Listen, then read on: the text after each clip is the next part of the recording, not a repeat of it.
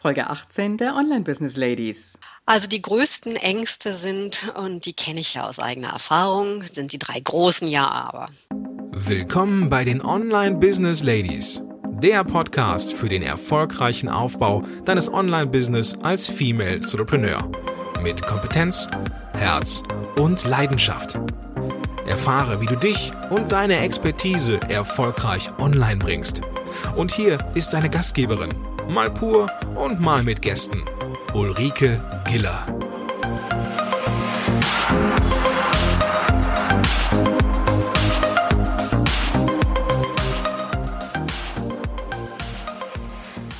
Hallo Online Business Lady, schön, dass du heute wieder da bist. Und wenn du neu zu diesem Podcast dazugekommen bist, dann darf ich dich an dieser Stelle ganz, ganz herzlich begrüßen.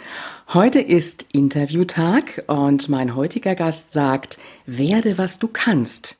Nichts ist so erfüllend, als wenn Beruf und Berufung zusammenfallen. Sie weiß, wovon sie spricht, wenn es um Aufbrüche und Umbrüche im Leben geht. Sie ist die Expertin für Perspektivenwechsel. Herzlich willkommen, Dr. Kerstin Gernig. Hallo Kerstin. Hallo Ulrike, ich grüße dich. Kerstin, wie geht's dir?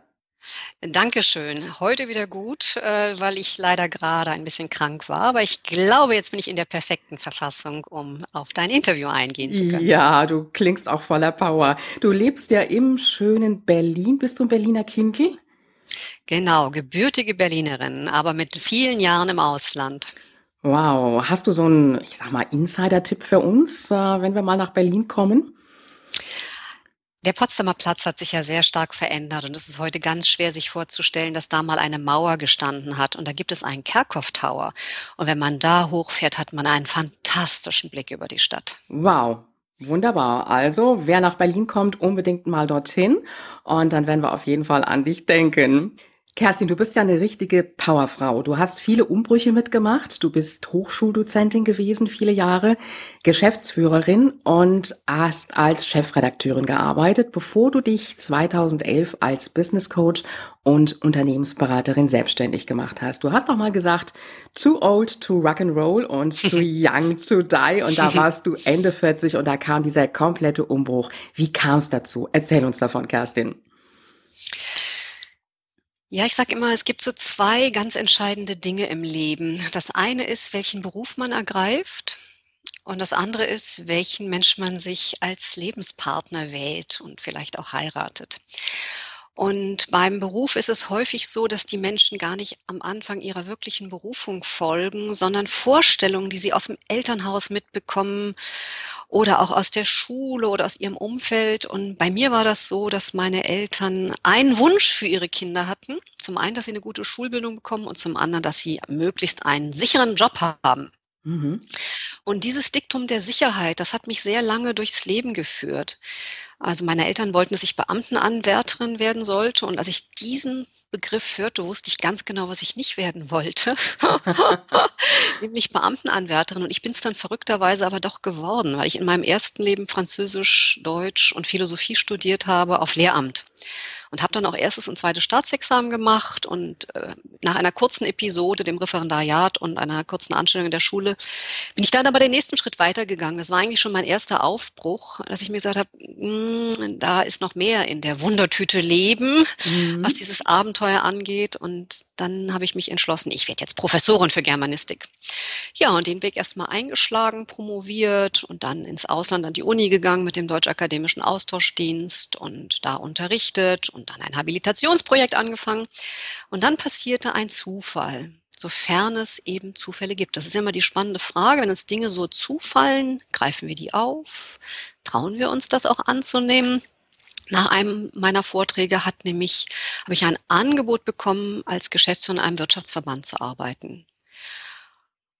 Und als ich das meinem Mann äh, erzählt habe, dachten wir, das sei der beste Joke meines Lebens, weil ich war ja dabei, Professorin für Germanistik zu werden und habe dann ein Angebot bekommen, beim Bundesverband Deutscher Bestatter zu arbeiten. Mhm.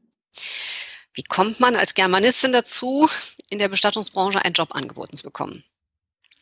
Und das lag an der Tagung, die hieß Berufsgruppen aus der Totenfürsorge. Und ich habe da über ein literarisches Thema einen Vortrag gehalten, weil die interdisziplinär war. Und dann habe ich gedacht, wow, als ich mir so die Homepage angeguckt habe, das ist eine echte Chance, weil als Geisteswissenschaftlerin in die Wirtschaft zu wechseln, so eine Chance bekommt man ja nicht so häufig. Ja, richtig. Und dann habe ich zehn Jahre lang als Führungskraft, also als Geschäftsführerin des Kuratorium Deutsche Bestattungskultur, unglaublich spannende Sachen machen können. Ich war damals Sepulkralkulturexpertin, ich war weltweit unterwegs, habe mich mit spannenden Bestattungsritualen weltweit auseinandergesetzt. Ich habe einen Fachverlag aufgebaut und geleitet. Ich habe alle zwei Jahre eine große interdisziplinäre Veranstaltung in Kooperation mit Wissenschaftlern gemacht war Chefredakteurin einer Zeitschrift, die mit 72 Seiten jeden Monat herausgekommen ist und habe also wirklich dieses Thema der Bestattungskultur sehr tief durchdrungen. Mhm. Und nach zehn Jahren hatte ich den Eindruck, dass aus dieser wunderbaren, spannenden Zitrone der letzte für mich interessante Tropfen ausgepresst war. Ja. Und dass was Neues kommen musste. Ja, und dann habe ich mich gefragt, was nun? Und das ist ja gar nicht so ganz einfach, wenn man zehn Jahre lang oder lange in der Wissenschaft unterwegs war, eben immer als Angestellte, dann lange in der Wirtschaft unterwegs war, aber eben auch als angestellte Geschäftsführerin. Was nun? Da kommen ja dann schon die großen Fragen auf. Hm, bin ich denn jetzt nicht schon zu alt, um nochmal was Neues zu machen? Und dann habe ich mir gesagt, eigentlich gibt es jetzt nur einen Weg, nämlich den Weg in die Selbstständigkeit, weil dieser Schritt erlaubt, die gesamten Erfahrungen, die man so im Gepäck hat in der Lebensmitte, da zusammenzuführen. Und so kam das zustande. Wie lange hast du gebraucht, bis du diesen Schritt wirklich vollzogen hast? Also ich sag mal so vom ersten Gedanken bis zur Umsetzung, wenn du das so ein bisschen noch nachvollziehen kannst. Ja, das kann ich sehr gut nachvollziehen. Das war, ich glaube, ein Prozess von mindestens zwei Jahren, wo ich so überlegt habe, weil das ist wirklich diesen Absprung zu wagen, eine sichere Stelle aufzugeben, das ist nicht ohne. Und das überlegt man sich sehr gut. Mhm. Insbesondere, wenn man eben nicht aus dem Unternehmerhaushalt kommt, sondern dann alles auf, die, auf das Angestellten-Dasein ausgerichtet war lange Zeit. Was waren am Anfang so die größten Herausforderungen in deiner Selbstständigkeit, wo du vielleicht auch Momente hattest und gedacht hast, boah, hätte ich es bloß nicht gemacht? Hätte ich es bloß nicht gemacht, habe ich nicht gedacht, aber das waren große Herausforderungen. Das erste, was ich eben auch heute bei, ich äh, bin ja, arbeite ja jetzt mit Menschen, die sich in der Lebensmittel selbstständig mhm. machen und nirgendwo ist man so gut ein Experte als da, wo man selber die Hindernisse und Hürden mal überwunden hat und die gehören natürlich dazu. Eine ganz große Herausforderung am Anfang war für mich, dass ich gefühlt den Eindruck hatte, fast wieder bei Null anzufangen. Weil wenn man so eine Geschäftsführerposition hatte und einen Dienstwagen und eingebunden war und einen Expertenstatus hatte, wo man auch viel in den Medien war, dann so ganz bei gefühlt bei Null anzufangen, das ist nicht ganz einfach. Und dann habe ich einen Fehler gemacht. Ich habe mich zu schnell neu erfunden.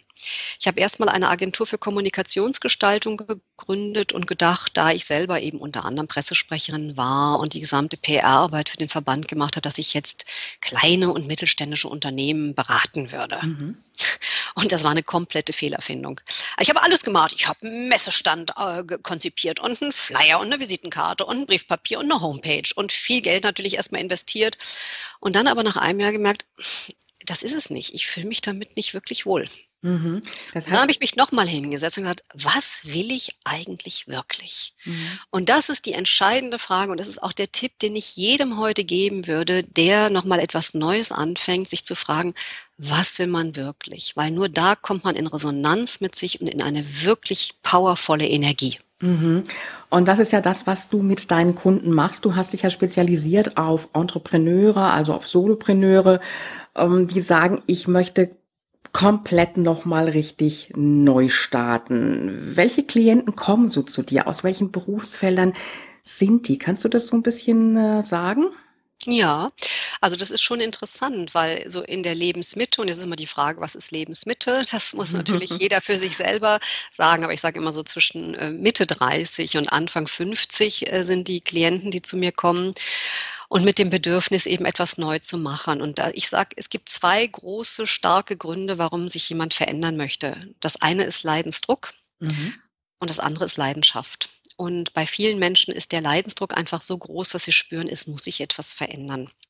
Also, dass sie entweder so unter den Routinen leiden und sagen, das halten sie nicht mehr aus. Die Vorstellung, ich meine, mit, auch mit äh, Ende 40 haben wir heute noch 20 aktive Berufsjahre vor uns. Das habe ich mir eben auch mit 47 gesagt bis 67. Das sind noch 20 aktive Jahre, die man gestalten kann. Oder Menschen, die sagen, es hat sich bei mir beruflich etwas verändert, die lange Zeit glücklich waren in dem Beruf, den sie gemacht haben. Und dann gab es einen Wechsel bei der Führungsspitze und plötzlich verändert sich das gesamte Klima und äh, sie fühlen sich nicht mehr wertgeschätzt mit dem, was sie machen. Und sie mögen die Atmosphäre nicht mehr und haben den Eindruck, auch nichts verändern und auch nichts gestalten zu können. Und kommen dann so an einen Punkt, wo sie sagen, da muss einfach nochmal was Neues kommen. Aber es kommen durchaus auch Kunden, die aus Leidenschaft motiviert sind, die eine mhm. unglaubliche Idee haben, mhm. auch angestellt waren und sagen, so, jetzt wollen sie durchstarten, aber ihnen fehlt einfach das Know-how, das man am Anfang braucht.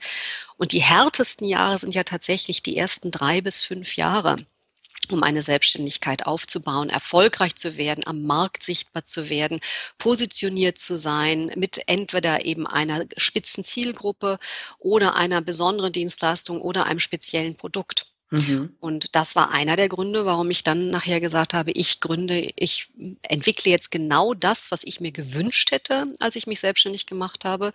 Ich leite unter anderem jetzt Erfolgsteams, die über ein Jahr gehen, um Menschen eben ein Jahr lang zu begleiten bei all diesen Schwierigkeiten, die sich am Anfang stellen und natürlich auch, um schneller die digitalen Tools, die uns heute ja die Selbstständigkeit erleichtern, ja. eben auch entsprechend zu vermitteln. Okay. Das heißt, äh, ich kann mal davon ausgehen, dass die meisten wahrscheinlich schon länger mit diesem Leidensdruck dann auch gekämpft haben, bis sie überhaupt den Schritt gemacht haben, gesagt haben, ich hole mir jetzt auch mal Hilfe dazu. Also bestimmt zwei, drei, vier Jahre vielleicht auch mit diesem Druck dann gekämpft haben oder vielleicht auch mit dem Wunsch, endlich so das Herzensthema auch in ein Business zu verwandeln. Ist das so richtig? Absolut. Weil der Leidensdruck oder die Fähigkeit, Leiden auszuhalten, ist bei den meisten Menschen ziemlich hoch. Mhm. Also man sagt ja immer, es gibt so drei Zonen, in denen wir uns alle bewegen. Es gibt eine Komfortzone, da fühlt sich das gut an, da fühlen wir uns wohl. Dann gibt es eine Risikozone. Es gibt so Risikozonenbewohner, zu denen gehöre ich in einem gewissen Grade auch. Die testen gerne mal was Neues aus. Die haben so eine Abenteurernatur in sich. Und dann gibt es die Panikzone und die wollen natürlich alle vermeiden.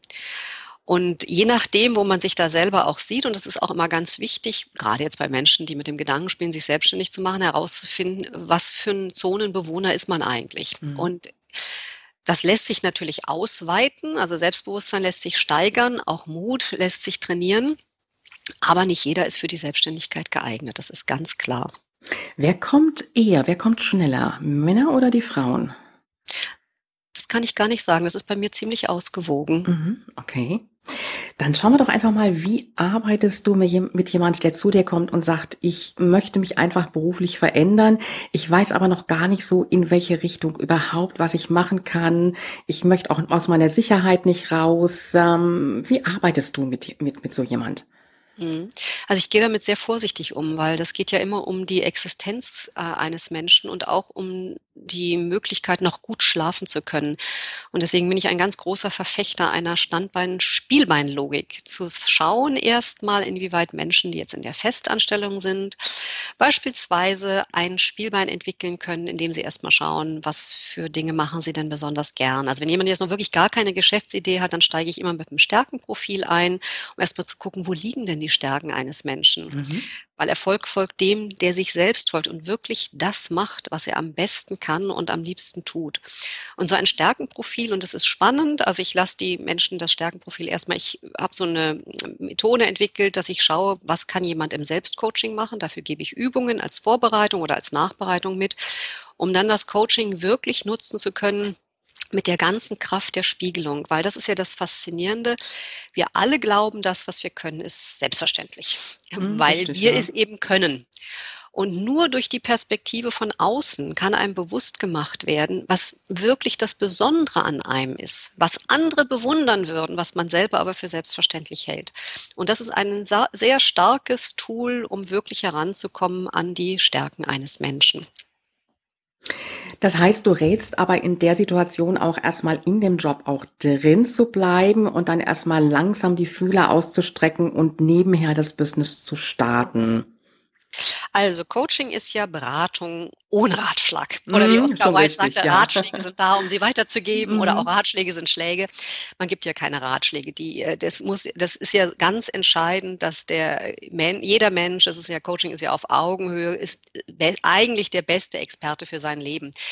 Und das Faszinierende an Coaching-Gesprächen ist ja, dass sie jetzt nicht so wie ein normales Gespräch ist mit einem Freund oder einem Plaudert, nur dass es eine Coaching-Matrix gibt, die Menschen herausfordern, sich wirklich sich selbst zu stellen, sich mit sich selbst zu konfrontieren und dass man sehr gezielte Fragen stellt. Und dadurch finden die Menschen selber heraus, was für sie das Allerbeste in der Situation ist. Aber ich habe das eben jetzt schon erlebt, dass eben Menschen aus einer Festanstellung dann tatsächlich einen starken Wunsch hatten und auch eine starke Idee hatten und gesagt haben, sie reduzieren jetzt ihre Stelle, um erstmal ganz vorsichtig mit einem Spielbein das auszuprobieren und damit ganz tolle Erfahrungen gemacht haben, weil sich das auch wiederum gegenseitig befruchten kann. Mhm, mh. Das heißt also, die meisten gehen erstmal hin und, und starten nebenher erstmal so ein bisschen vorsichtig die ersten Fühler ausstrecken um einfach zu gucken, wie es funktioniert. Also in meinen Erfolgsteams ist es so, dass das Menschen sind, die alle schon gegründet haben Mhm. Und im Coaching ist es so, da ist alles dabei. Von dem extrem erfolgreichen Geschäftsführer, der ein millionenschweres Unternehmen aufgebaut hat und sagt, es ist jetzt mit, für ihn in der Mitte des Lebens Zeit, nochmal was ganz Neues zu machen, weil was ihn am meisten beflügelt hat, war eigentlich das Gründen und das Aufbauen. Und er hat richtig Entrepreneurship Spirit und sagt, jetzt das Unternehmen verkaufen und damit nochmal was Neues starten. Bis hin zu jemandem, der sagt, er ist angestellt und ich ähm, und möchte jetzt einfach nochmal etwas verändern. Und da gibt es ja diesen wunderbaren äh, Satz im Coaching, love it, change it or leave it. Genau. Und erstmal zu gucken, was kann man denn verändern, wo man ist, weil viele Menschen glauben, es sei immer da besser, wo sie nicht sind. Mhm. Aber ich äh, schaue immer noch mal genau hin, was lässt sich denn vielleicht auch so verändern, dass die Situation, in der ein Mensch ist, für ihn wieder lebbarer und schöner wird. Und nur wenn sich wirklich nichts verändern lässt, dann zu gucken, wie kann man jetzt das verlassen und etwas Neues machen. Mhm. Was sind denn so die häufigsten Argumente, wenn es darum geht, sich selbstständig zu machen und die Ängste, die dahinter stecken, so die typischen Aussagen, die von den meisten und äh, ich sage jetzt mal im Schwerpunkt natürlich auch von Frauen getroffen werden? Also die größten Ängste sind, und die kenne ich ja aus eigener Erfahrung, sind die drei großen Ja, aber. Ja, aber bin ich denn dafür nicht schon viel zu alt? Ja, aber traue ich mir das wirklich zu? Ja, aber kann ich mir das leisten? Mhm. Das heißt, es geht ganz stark um die Frage des Selbstvertrauens. Es geht um die Frage, wie man sein eigenes Alter wahrnimmt und es geht um die Frage der Finanzierung. Und äh, ich sage immer, mir ist es wichtig, den Menschen diese drei Jahre Arbeit zu nehmen, weil wir historisch einmalig, erstmalig erleben, dass wir alle wesentlich älter werden als frühere Generationen. Und wir sind heute auch mit Ende 40, Anfang 50 noch nicht alt. Wir haben eine Lebenserwartung von 80 bis 100 Jahren. Und wenn man sich dann überlegt, dass man eben 20, 30 aktive Jahre noch vor sich hat, dann ist das kein Alter. Mhm. Und da immer wieder zu schauen, was, wie ist der Blick der, der Gesellschaft aufs Alter und wie geht man selber damit um? Und äh, zu meinem 50. Geburtstag habe ich die Parole ausgegeben. Erst 50, mhm. und noch nicht 80. das klingt toll. Oder auch schon 50 und noch am Leben. Und einfach sagen, es ist Lebenszeit und es ist wunderbar, diese Lebenszeit zu gestalten. Mhm. Dann die zweite Sache, traue ich mir das zu? Das ist ein, ein, es gibt ja im Coaching einen, einen äh, tollen Satz zu sagen, der schlimmste Gegner ist eigentlich nicht der Gegner auf der anderen Seite des Netzes beim Tennisspielen, sondern das ist der eigene Kritiker im eigenen Kopf. Und da spielt Coaching natürlich eine ganz große Rolle, das nötige Selbstvertrauen aufzubauen, um das zu machen, was man wirklich machen möchte. Mhm. Und da gibt es großartige Coaching-Techniken, um eben Glaubenssätze, die einen Menschen selber ausbremsen können, aufzulösen, Selbstbewusstsein zu entwickeln und eben auch mit entsprechenden Strategien den Mut zu entwickeln. Immer ins kalkulierte Risiko zu gehen. Das ist mir ganz wichtig, mhm. dass man wirklich vorher checkt, ist das ein kalkuliertes Risiko. Mhm. Und was die Finanzierung angeht, als ich äh, eben gemerkt habe, ja, äh, ich habe mich jetzt äh, eigentlich äh, fehlerfunden damit meine Agentur für Kommunikationsgeschäft. Ich gefragt, was will ich denn eigentlich wirklich? Da ich gesagt, naja, ich möchte schreiben, weil mir das sehr viel Freude gemacht hat, eben journalistisch da als Chefredakteurin zu arbeiten. Ich möchte gerne mein Erfahrungswissen weitergeben. Und ich möchte einen Beruf ausüben, in dem das Älterwerden kein Nachteil, sondern ein Vorteil ist. Und dadurch kam für mich dann eigentlich erst die Neupositionierung mit den drei Säulen als Autorin, Coach und Speaker zustande. Mhm. Und was ich dann gemacht habe, ich habe mir ein Buchprojekt gesucht, weil ich gesagt habe, dafür muss ich ja nicht angestellt sein, um zu schreiben. Ein Buchprojekt, was mir ein Herzensanliegen war, denn ich, mir ist aufgefallen, als ich mich selbstständig machte, dass ich fast nur Angestellte kannte und kaum Selbstständige. Und das wollte ich ändern. Und dann habe ich mich auf die Suche gemacht nach Menschen, die gewagt haben, eine feste Stelle aufzugeben, um sich selbstständig zu machen und habe 21 Menschen porträtiert, die in ganz unterschiedlichen Bereichen gegründet haben und habe ihre Erfolgsstrategien analysiert. Und das ist ganz entscheidend für jeden, der sich selbstständig macht oder etwas Neues macht, zu schauen, wo sind Menschen, an denen er sich orientieren kann? Wo sind Menschen, von denen er etwas lernen kann? Wo sind Gleichgesinnte? Und das ist ganz, ganz entscheidend. Ich sage heute immer wieder, Angestellte und Selbstständige denken anders, fühlen anders, ticken anders, mhm. handeln anders. Und deswegen ist es entscheidend, wenn man diesen mutigen Schritt geht, sich nicht von den 80 Prozent Ja-Aber-Sagern entmutigen zu lassen, wenn man schon einen eigenen Mut entwickelt hat, sondern die 20 Prozent Ja und Sager zu finden, die einem Mut machen und die den gleichen Weg gehen und die bei Hürden nicht sofort aufgeben, sondern sagen, ich gucke nicht mehr, ob ich etwas schaffen kann, sondern wie ich etwas schaffen kann. Und das fand ich eben sehr beeindruckend. Ich habe in meinem Buch dann natürlich auch geschaut, wie haben es die Menschen denn geschafft, eine Finanzierung hinzubekommen? Und da haben sich die Möglichkeiten heute ja ganz grandios verändert.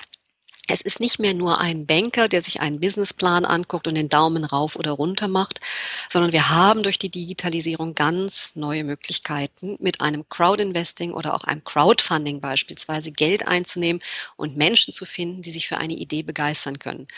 Und solche, das ist nur eine Finanzierungsmöglichkeiten von vielen anderen, die ich eben bei den Menschen in meinem Buch beschrieben habe, die sehr erfinderisch waren und eben Geld nicht als Hindernis betrachtet haben, sondern als eine Energie. Und es ist eben entscheidend, an diese Energie dran zu kommen. Mhm. Dieses Buch heißt übrigens Werde, was du kannst, wie man ein ungewöhnlicher Unternehmer wird. Das werde ich auf jeden Fall auch in den Shownotes dazu verlinken. Mm, die Frage wäre für mich jetzt mal, wo gehen die meisten hin? Richtung Offline-Business? Ist da auch die Tendenz zum Online-Business? Ist es die Kombination aus beidem? Was kannst du so aus deiner Erfahrung sagen? Ja, jetzt ganz entscheidend, denke ich, für die Hörer auch deiner Podcasts ist gerade mhm. bei Frauen in der Lebensmitte, sich den unglaublichen Chancen der Digitalisierung zu öffnen. Also Frauen und Männer gründen schon anders. Und zwar neigen Frauen dazu, Zeit gegen Geld zu tauschen. Ja ähm, indem sie eben eine PR-Agentur machen und texten oder indem sie eben als Coach arbeiten und dann eine Stunde geben und dafür bezahlt werden. Was aber ganz entscheidend ist, ist an die Skalierbarkeit eines Business zu denken. Also wie wird es möglich, zum einen ins passive Einkommen reinzukommen und zum anderen eben auch Hebel so anzusetzen, äh, dass man eben nicht immer nur so pro Stunde bezahlt wird. Und das ist eben, da bieten uns die sozialen Medien und die Digitalisierung ganz neue Möglichkeiten das zieht sich wie ein roter Faden auch bei allen Unternehmern, mit denen ich eben mich auseinandergesetzt habe, durch, dass wer die Chancen der Digitalisierung, sei es der sozialen Medien, sei es von Plattformen, ich nutze beispielsweise EduDip als Webinarakademie, mhm. weil es ja ganz entscheidend ist, sichtbar zu werden mit seinem Produkt am Markt. Mhm. Und da eben heute diese Chancen zu nutzen, dass man sagt, man hat eben nicht nur eine eigene Homepage, sondern ganz entscheidend ist, dass man mit Landingpages arbeitet, dass man eben rauskommt aus der Selbstdarstellung, reinkommt in die Darstellung dessen, was für Angebote man für Bedürfnisse seiner eigenen Zielgruppe eben anbieten kann, um damit sichtbar zu werden. Und Kunden kaufen konkrete Produkte. Mhm. Die wollen nicht zu irgendeinem Coach gehen, sondern die wollen wissen, was bietet der mir denn an? Mhm. Das heißt, mit dem Online-Business habe ich ja wirklich unendliche Möglichkeiten und du hast ja eben auch über die Kosten gesprochen der Selbstständigkeit.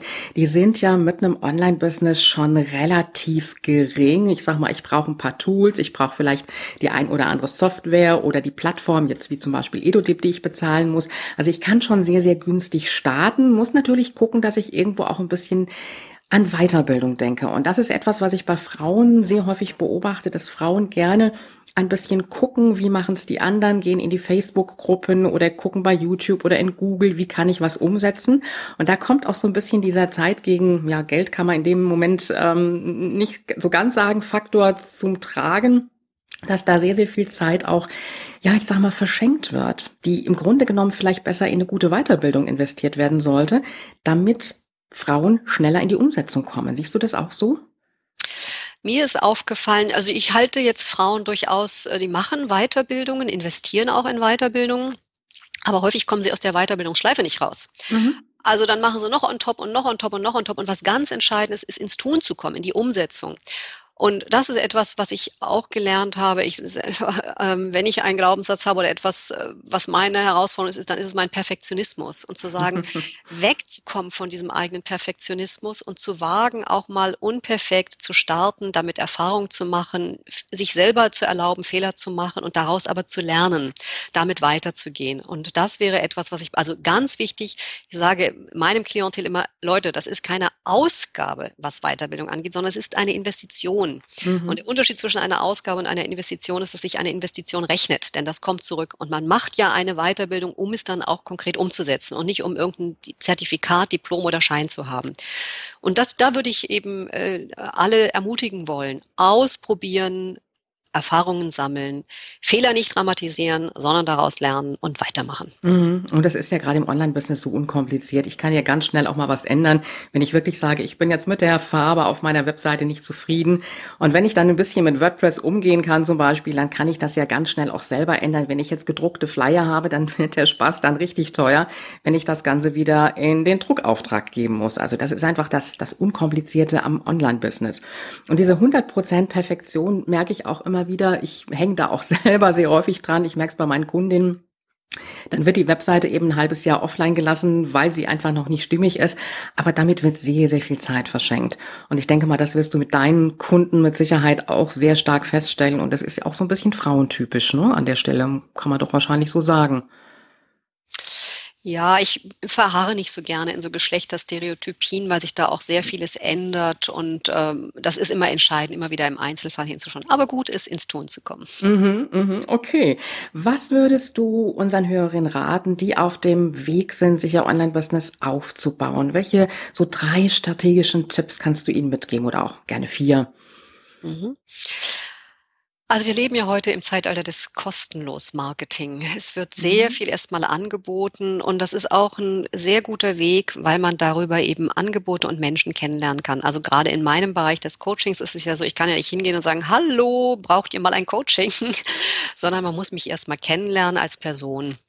Und deswegen habe ich mit startet meine Produktschiene mit einem kostenfreien E-Book, was man sich von meiner Website downloaden kann, mit fünf Erfolgsstrategien für einen Neuanfang. Und damit äh, kann jeder, und das würde ich auch empfehlen, ein Freebie aufzubauen, wo eben die, also e, etwas, was man kostenfrei anbietet, auf der eigenen Internetseite zum Download, damit äh, eure Kunden eben dann euer Angebot auch kennenlernen können. Und äh, das ist zwar kostenfrei, aber nicht umsonst, weil dahinter steckt ja eine sehr ausgeklügelte Marketingstrategie. Mhm. Das nennt man eben das sogenannte Double Opt-in-Verfahren, womit diejenigen, die sich dann so ein Freebie downloaden, eine E-Mail-Adresse hinterlassen und damit baut man ja die berühmte Liste auf. Und im Internetmarketing heißt es heute, dass Gold liegt in der Liste. Also je mehr Menschen man hat, die sich für das eigene Angebot interessieren, umso wertvoller ist auch das eigene Unternehmen. Und diese E-Mail-Liste, und das würde ich jedem empfehlen, der eine Homepage macht, ganz frühzeitig schon an so ein Freebie zu denken. Denn mit dieser E-Mail-Liste kann man danach ins Newsletter-Marketing einsteigen, sofern es zu dem eigenen Produkt oder der eigenen Dienstleistung passt.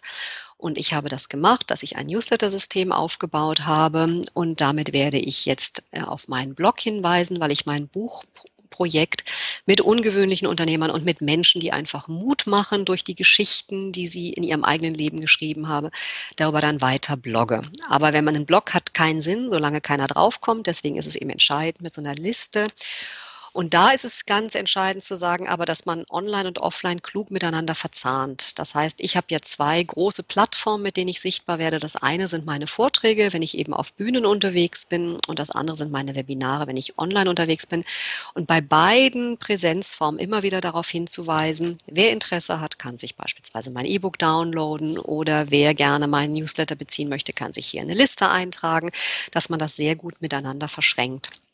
Und dann eben zu schauen, wie du eben auch gesagt hast, es gibt heute tolle Plattformen, wie beispielsweise diverse Webinaranbieter. Das ist auch eine wunderbare Möglichkeit, sichtbar zu werden, die auch absolut bezahlbar ist. Und wir haben auch wunderbare Fortbildungsangebote darüber, nicht über diese Webinarplattform, die für jeden bezahlbar sind, weil das überhaupt nicht das, die gleichen Gebühren sind, als wenn man erst Reisekosten zahlen muss oder eben zu einem Seminar hinfahren muss, was im Allgemeinen deutlich teurer ist.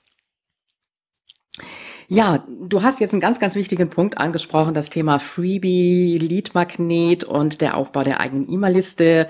Dazu werden wir im Laufe der verschiedenen Podcast-Folgen natürlich auch kommen zu diesem ganzen Thema. Aber das ist wirklich die Basis, wenn ich ins Online-Business einsteigen will. Ist das etwas, das du für dich direkt erkannt hast oder hast du erstmal gebraucht, um, ja, zu erkennen, ich muss mir die E-Mail-Liste aufbauen? Manche fangen ja erst relativ spät damit an. Hast du schnell damit angefangen? Nein, das gehört zu meinen Learnings. Ich kann nur sagen, meine Lernkurve in den letzten fünf Jahren war wirklich steil.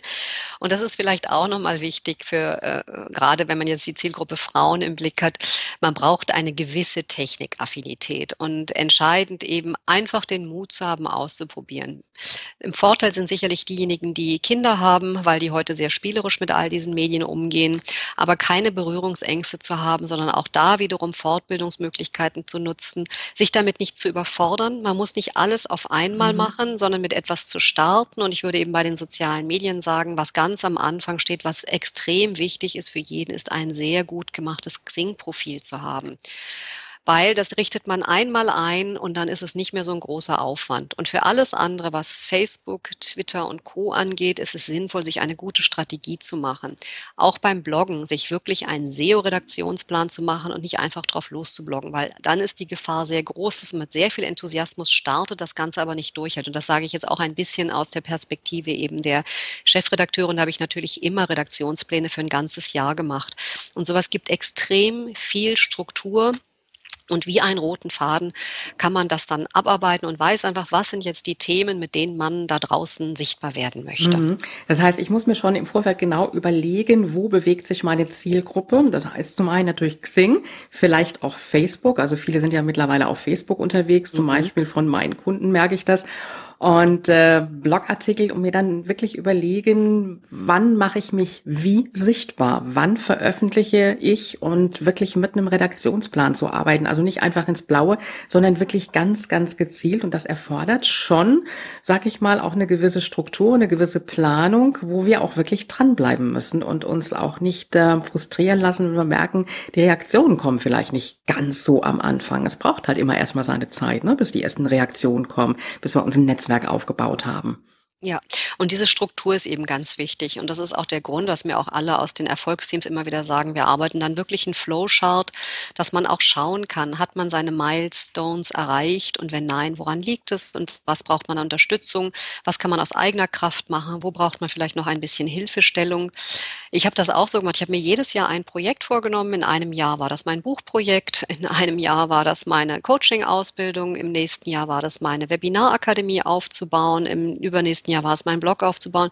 Also bloß nicht alles auf einmal machen, sondern das schön in ein, in ein Zeitfenster zu machen, wo man sagt, es fühlt sich leicht an, es macht mhm. Freude mhm. ähm, und es macht einfach unglaublich viel Freude, immer wieder etwas dazu zu lernen. Ganz wichtig dabei, ab und an auch mal zurückzuschauen, was man schon alles erreicht hat, um nicht immer nur den Berg vor sich zu sehen. Mhm, mhm, das finde ich gut, diese kleinen Etappenschritte. Und das signalisiert ja im Grunde genommen auch ganz klar der Aufbau eines Business und auch eines Online-Business. Das geht nicht mal eben von heute auf morgen.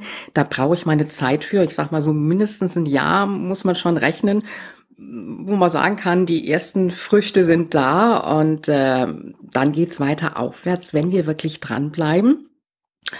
Und äh, was mich jetzt noch mal gerade so interessieren würde, du hast ja immer von deinen Erfolgsteams gesprochen. Das heißt, du hast eine Gruppe, die sich untereinander unterstützt und die du begleitest. Äh, ist das so richtig? Genau. Mhm. Würdest du den Tipp mitgeben, sich mit anderen Unternehmerinnen zu vernetzen und zu sagen, wir gründen ein kleines Erfolgsteam, so vielleicht drei, vier, fünf Damen zusammen, begleiten uns, tauschen aus und ähm, unterstützen uns? Ja, unbedingt. Also steckt eine ganz große Kraft darin, wenn man mit Gleichgesinnten unterwegs ist. Und Was es allerdings braucht, ist jemand, der diese hm. Gruppe strukturiert, organisiert. Äh, also ich habe ein richtiges Programm entwickelt für dieses einjährige Erfolgsteam, an dem auch nur maximal sechs Teilnehmer äh, teilnehmen können, weil wir extrem intensiv an den Businessmodellen jedes Einzelnen arbeiten. Mhm. Und ich sage immer, Erfolg ist kein Zufall, Erfolg ist lernbar. Es gibt neun Faktoren, äh, die man einfach auf einer Metaebene aus einer Vogelperspektive bei seinem eigenen Business mal analysiert haben muss. Da arbeite ich mit der Business Model Canvas. Ähm, und es gibt sehr viel Kraft zu sehen. Zum einen, dass man mit den Schwierigkeiten nicht alleine da ist, denn jeder, der ein Online-Business aufbaut, steckt in der gleichen Situation wie andere, die das auch gerade machen. Da kann man unglaublich stark voneinander profitieren. Und da gibt es eben unterschiedliche Modelle. Die einen sagen, sie versuchen selber so ein Erfolgsteam auf die Beine zu stellen. Da ist immer die Gefahr sehr groß, dass man sehr schnell ins Plaudern kommt mhm. und sich austauscht, aber eben nicht richtig konzentriert arbeitet. Und wenn man aber jemanden hat, der so ein Erfolgsteam leitet, ist es natürlich richtig strukturiert und geführt, wo ich auch einfach weiß, das sind die großen Herausforderungen. Also klassisches Beispiel, die meisten haben ja eine Homepage. Aber darüber mal nachzudenken, wie eine Homepage gestaltet sein muss, damit sie konvertiert. Das heißt, dass diejenigen, die auf die Seite draufkommen, dann auch zu Kunden werden das ist was vollkommen anderes. Und das war auch mein großes Learning am Anfang. Also eine Homepage, die ist schnell gemacht und das macht auch unglaublich viel Spaß. Also mir zumindest grafisch zu gestalten und Texte zu schreiben. Aber dann zu sagen, was braucht es denn, damit die Kunden sich davon angesprochen fühlen mit ihren eigenen Bedürfnissen? Das ist ein echter Perspektivenwechsel für mich gewesen, mhm, aus der Kundenbrille zu schauen. Und es war auch für mich ein echter, ein echtes Learning zu sagen, wie mache ich denn überhaupt Akquise? Was sind die Akquisestrukturen, die gut zu mir passen? Also es gibt ja unglaublich viele Theorien. Es gibt diejenigen, die sagen Hard Selling, es gibt diejenigen, die sagen Love Selling. Und da muss man auch wirklich schauen, welche Art der Akquise passt am besten zu einem selber. Mhm. Denn wenn man das gefunden hat, wird es wieder leicht und dann fängt es auch wieder Spaß an zu machen, äh, mhm. äh, Spaß zu machen. Mhm. Ja, absolut. Das heißt, du schaust wirklich bei jedem einzelnen Teilnehmer, was würde für ihn passen, begleitest also jeden im Grunde genommen auch ein Stück weit sehr individuell mit. Ja, weil diese Erfolgsteams sind gekoppelt mit Individualcoaching. Und das ist eben auch so was, wenn man über ein Jahr begleitet wird, äh, fühlt man sich nie hängen gelassen, sondern man merkt, mit jeder Frage kann man einfach immer eine Frage stellen und da weiterkommen, Unterstützung bekommen. Und zwar Unterstützung einerseits aus dem Team. Also es gibt, es ist aufgebaut, das Ganze so, dass es Live-Treffen gibt. Das sind äh, vier ganztägige Seminartage bei mir hier in Berlin. Mhm. Aber jeden Monat dazwischen drin, wenn kein Live-Termin stattfindet, gibt es einen Webinar oder eine Telekonferenz Konferenz, dann gibt es eine geheime Social-Media-Gruppe, wo ein Austausch ist und da werden ständig Übungen reingegeben, dass sie sich gegenseitig unterstützen können und das wird dann noch ergänzt durch eben individuelle Coachings. Wow, ja und das über ein ganzes Jahr. Also die Teilnehmer müssen ja wirklich ganz erfolgreich da rausgehen. Und ich sag an der Stelle auch mal, und da bin ich mir auch ziemlich sicher, wer sowas macht, der hat auch wirklich den Drive und der will auch. Absolut.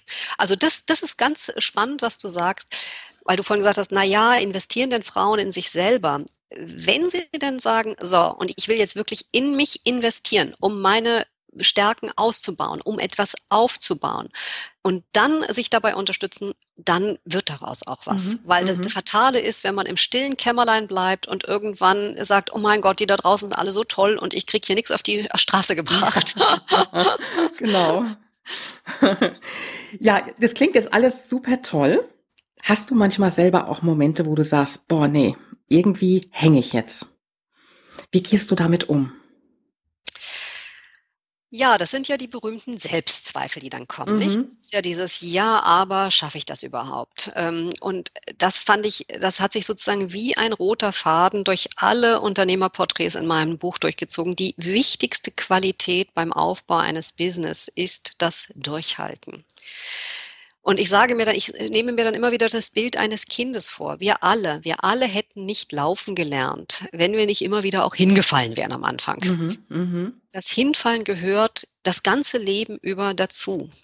Und sich das auch zuzubilligen, mal einen Fehler zu machen. Und dann ist eben der entscheidende Perspektivenwechsel. Ich sage immer wieder, nicht nur zu den anderen, sondern auch zu mir selber, frage dich nicht, ob du etwas schaffen kannst, frage dich, wie du etwas schaffen mhm. kannst. Und das zehnte Webinar meiner kostenfreien Webinarreihe geht zum Thema, wie Sie Ihre Hürden lieben lernen. Also genau dieses Thema, was du gerade angesprochen hast. Was für mentale Strategien und Techniken gibt es, um sich selber immer wieder aus solchen Motivationslöchern oder auch aus solchen Phasen der Selbstzweifel am eigenen Schopf herauszuziehen und sich zu ermutigen, weiterzumachen? Ja. Ich sage immer, so eine, so eine Herausforderung ist quasi der Lackmustest, ob man etwas wirklich will. Und da sind zwei Sachen ganz entscheidend. Das eine ist, eine starke Vision zu haben, weil wenn man weiß, dafür lohnt es sich auch, mhm. Anstrengungen auf sich zu nehmen also wie gesagt, nochmal, es gibt keinen Lift zum Erfolg, sondern nur eine Treppe und die muss man Stufe für Stufe gehen. Und das ist mit Arbeit verbunden. Aber die Frage ist immer, will man für einen anderen arbeiten, also quasi als Angestellter, oder will man dafür arbeiten, eine eigene Marke und ein eigenes Business aufzubauen? Mhm, mh. Das Stück für Stück. Ja, und dann sage ich mir eben, was ich den anderen rate, vom Ob zum Wie zu kommen, immer wieder zu gucken, woran liegt es jetzt gerade, weil so, wenn man so eine Selbstzweifel hat, liegt es eben entweder daran, dass der nächste Schritt, den man sich vornimmt, zu groß ist, dass er einen erschlägt, oder dass man irgendwo noch Unterstützung braucht, die man sich dann vielleicht auch von außen holen kann. Mhm. Das heißt, du gehst im Grunde genommen ganz entspannt mit der Situation um, gibst ihr gar nicht so viel Raum, weil es würde ja auch sehr viel Energie wieder nehmen. Konzentrierst dich lieber darauf, zu gucken einfach, was kannst du jetzt tun? Wie kannst du es verändern? Selbstzweifel bremsen Energie unglaublich aus. Mhm. Also mit Selbstzweifeln kommt keiner weiter. Und äh, wenn man aber dann sagt, okay, was sind denn jetzt meine, und das, deswegen sage ich auch, deswegen ja diese Techniken. Wer so einen Flowchart gemacht hat, und es ist ganz entscheidend, dass man Dinge schriftlich macht. Mhm. Schriftlichkeit hat eine eigene Verbindlichkeit für sich, auch für sich selber, weil Dinge überprüfbar werden. Und da gibt es bestimmte Techniken, beispielsweise bei der Zielsetzung zu sagen, jetzt so ein Ziel zu haben, es reicht nicht zu sagen, irgendwie, ich möchte gerne erfolgreich werden. Das ist keine Botschaft ans Unterbewusstsein, ja. sondern Erfolg muss ganz klar definiert werden. Und da gibt es eine sogenannte SMART-Formel, das ist ein Akronym, da steht jeder Buchstabe für ein Wort, also S für spezifisch, ein Ziel muss ganz spezifisch sein. M für machbar und zwar aus eigener, nee, messbar, dass man auch messen kann, sagen kann, ich möchte in so und so vielen Monaten so und so viel verdienen. Und das erlebe ich ganz häufig bei Frauen, dass der große Aha-Effekt ist, ich mache ja auch Geldcoaching und wenn ich dann frage, was möchten Sie denn verdienen? Tja, darüber haben die noch gar nicht nachgedacht. Mhm. Und es kostet sie ernsthaft Überwindung, eine konkrete Zahl zu sagen. Ja. So, und auch sich mit sowas mal auseinanderzusetzen, ähm, und auch den, auch das Selbstbewusstsein zu haben und jetzt nicht irgendwelche Fantasiezahlen äh, zu nennen, sondern schon Zahlen. So, dann geht das weiter mit dem messbar. A ist attraktiv. Also man braucht eine Vision und ein Ziel, was wirklich attraktiv ist. Was anderes setzen wir Menschen nicht um, mhm. weil wir brauchen etwas, was uns wirklich mhm. motiviert. Dann kommt R für realisierbar, und zwar realisierbar aus eigener Kraft. Es kann nicht sein, dass wir erst den Zauberer oder die gute Fee brauchen, sondern wir müssen uns schon fragen, was können wir aus eigener Kraft stemmen. Und da die Formel aus dem Englischen kommt, steht T dann für Time. Es muss auch zeitlich realisierbar sein. Und da immer wieder sehr genau zu schauen, wir schaffen in fünf Jahren ähm, viel mehr, als wir glauben und an einem Tag viel weniger, als wir mal denken. Mhm. Die meisten Menschen knallen sich ihren Terminkalender dermaßen voll und auch dafür gibt es eben Strategien, immer wieder zu gucken, wie baue ich mir auch Leisure Time ein, eben wirklich zu sagen, hier habe ich Zeit für Familie, für Dinge auch aus dem Alltag, für Gesundheit. All das gehört in so einen Kalender auch mit rein. Ansonsten ist man irgendwann erschlagen, weil To-Do-Listen neigen dazu, lang und länger zu werden und dann immer mehr aufgeschoben zu werden und daher kommt dann irgendwann die Prokrastination. Man sagt, man ist so erschlagen von der eigenen To-Do To-Do-Liste, dass man dann lieber gar nichts mehr macht. Absolut. Das heißt also ganz klar Ziele und, und To-Do-Listen wirklich runterbrechen in kleinere Etappen. Jetzt bist du ja so eine absolute Powerfrau. Was tust du selber für deinen Ausgleich zur Entspannung? Ja, leider ein bisschen zu wenig. Also, Scherz beiseite. Ich habe einen heiligen Termin, das ist mein Yoga-Termin. Da gehe ich jede Woche hin und da versuche ich auch wirklich keine anderen Termine reinzulegen. Dann äh, ich nicht jeden Morgen, aber so drei, viermal die Woche morgens gehe ich joggen, also so um einfach den Tag mit. Und das ist auch ganz entscheidend. Ich sage immer, bei meine Coaching-Klienten frage ich immer beim erst, bei jedem Gespräch, wie das Energielevel auf einer Skala von eins bis zehn ist. Und das kann ich auch als kleinen Tipp hier mitgeben, sich das selber morgens wirklich zu fragen. Eins ist ganz schwach, zehn ist ganz hoch. Und äh, wenn man merkt, es ist unter fünf, muss man etwas für sich tun. Mhm. Dann äh, koche ich sehr gerne und das sind für mich auch immer wunderbare Momente, am Abend dann wirklich abzuspannen und mit meinem Mann zusammenzusitzen und ein schönes Glas Wein zu trinken mhm. und etwas Gutes, Gesundes, Köstliches zu genießen. Dann auch Urlaubszeiten einzuplanen. Das sind auch so ganz wichtige Momente im Kalender. Klar zu sagen vorher schon, da ist Urlaubszeit und da wird nichts anderes an Terminen reingelegt. Ja, und was aber auf mein, deswegen sagte ich am Anfang so ein bisschen ein bisschen zu wenig. Ich habe da auch noch äh, Wünsche. Ich habe mal Akkordeon gespielt und das würde ich unglaublich gerne wieder aufgreifen. Aber am Anfang, wenn man eben so ein Business aufbaut, da ist es natürlich so, dass man erstmal anfängt, total zu klotzen und auch mhm. erstmal andere Sachen hinten anzustellen. Und ich sage immer an dem Tag, wo mich jemand anruft und ich sage, oh, ich werde gerade beim Akkordeon üben gestört, weiß ich, dass ich da angekommen bin, was die berühmte Work-Life-Balance angeht, wo ich gerne hin möchte. ja, das klingt gut. Ja, so der Aufbau eines Online-Business ist ja nicht ganz einfach. Und die Versuchung, ähm, ich sag mal, wenn wir das jetzt wirklich so als Hauptjob machen, dann doch den ganzen Tag und am besten den Abend noch vorm PC zu sitzen, die ist ja schon da. Und äh, sich da wirklich die Auszeiten auch, die Entspannung zu gönnen, ist ein ganz, ganz wichtiger Faktor, um dann einfach auch die Energie wieder zu bekommen. Und das ist jetzt gut, das auch von dir zu hören. Jetzt haben wir von dir ganz, ganz viele Tipps bekommen, Kerstin. Wo finden wir dich? Verrat uns noch deine Webseite. Meine Website ist mein Name, kerstingernig.de. Und das ist jetzt meine vierte Website innerhalb von vier Jahren. oh. Und jetzt auch hoffentlich die, ja, das, das spiegelt eben wirklich das Learning, was ich vorhin auch sagte, weil ich eben eine eigene Seite zu meinem Buch gemacht habe, als das Buch fertig war und dann eine eigene Sache gemacht habe, als ich äh, als Coach fertig war und die Agentur für Kommunikation. Und die habe ich eben jetzt zusammengeführt. Und das ist auch ganz wichtig, nur eine Website zu haben, damit sich wirklich alle Social Media Aktivitäten wie ein Brennglas fokussieren auf die eigene Website. Und da gibt es dann auch Verlinkungen zu meiner Webinarakademie bei EduDip und mhm. Wunderbares E-Book und man kann Inspiration für Neuanfänger abonnieren und äh, sich anschauen, was ich an Produkten als Coach entwickelt habe und mein mal mein Buch schauen, was die anderen Leser bei Amazon so für Kritiken geschrieben haben. Also, und man findet mich auf allen Social Media Kanälen, die für mich relevant sind, von Twitter, Facebook, Xing, LinkedIn. Mhm. Okay, das werde ich auf jeden Fall in den Shownotes dann verlinken. Deine Webseite, dein Buch, die EduDip Akademie und wo du auch auf Facebook natürlich zu finden bist. Kerstin, ich danke dir ganz, ganz herzlich, dass du heute bei uns warst und uns wirklich Einblick in dein Business gegeben hast, Einblick gegeben hast in die Möglichkeiten und dass du uns so unterstützt hast mit deinen Tipps und mit deinen Strategien. Ja, und ich glaube, das ist ganz wichtig, dass sich Frauen gegenseitig unterstützen.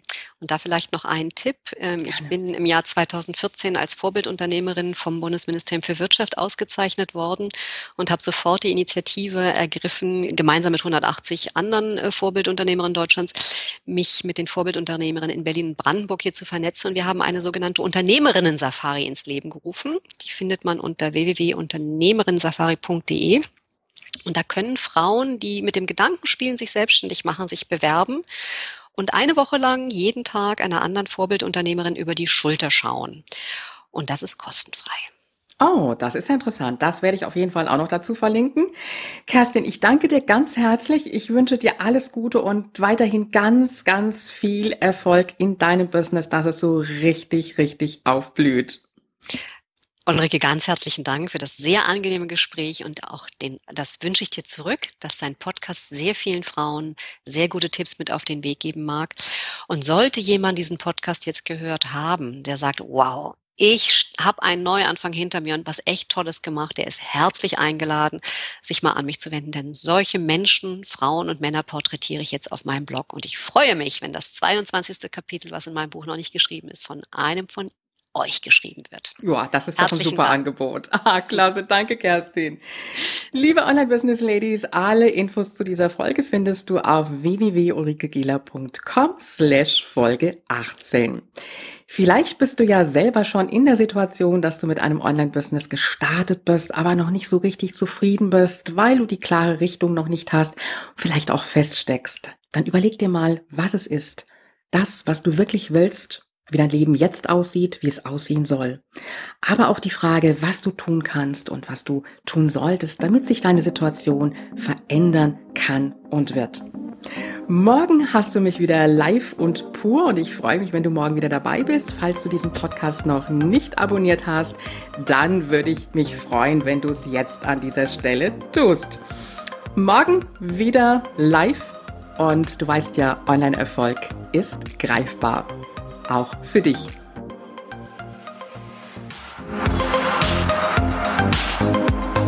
Dieser Podcast hat dir gefallen? Dann unterstütze ihn mit deiner 5-Sterne-Bewertung auf iTunes. Mehr Informationen erhältst du auch bei deiner Gastgeberin auf www.ulrikegiller.com. Bis zur nächsten Folge.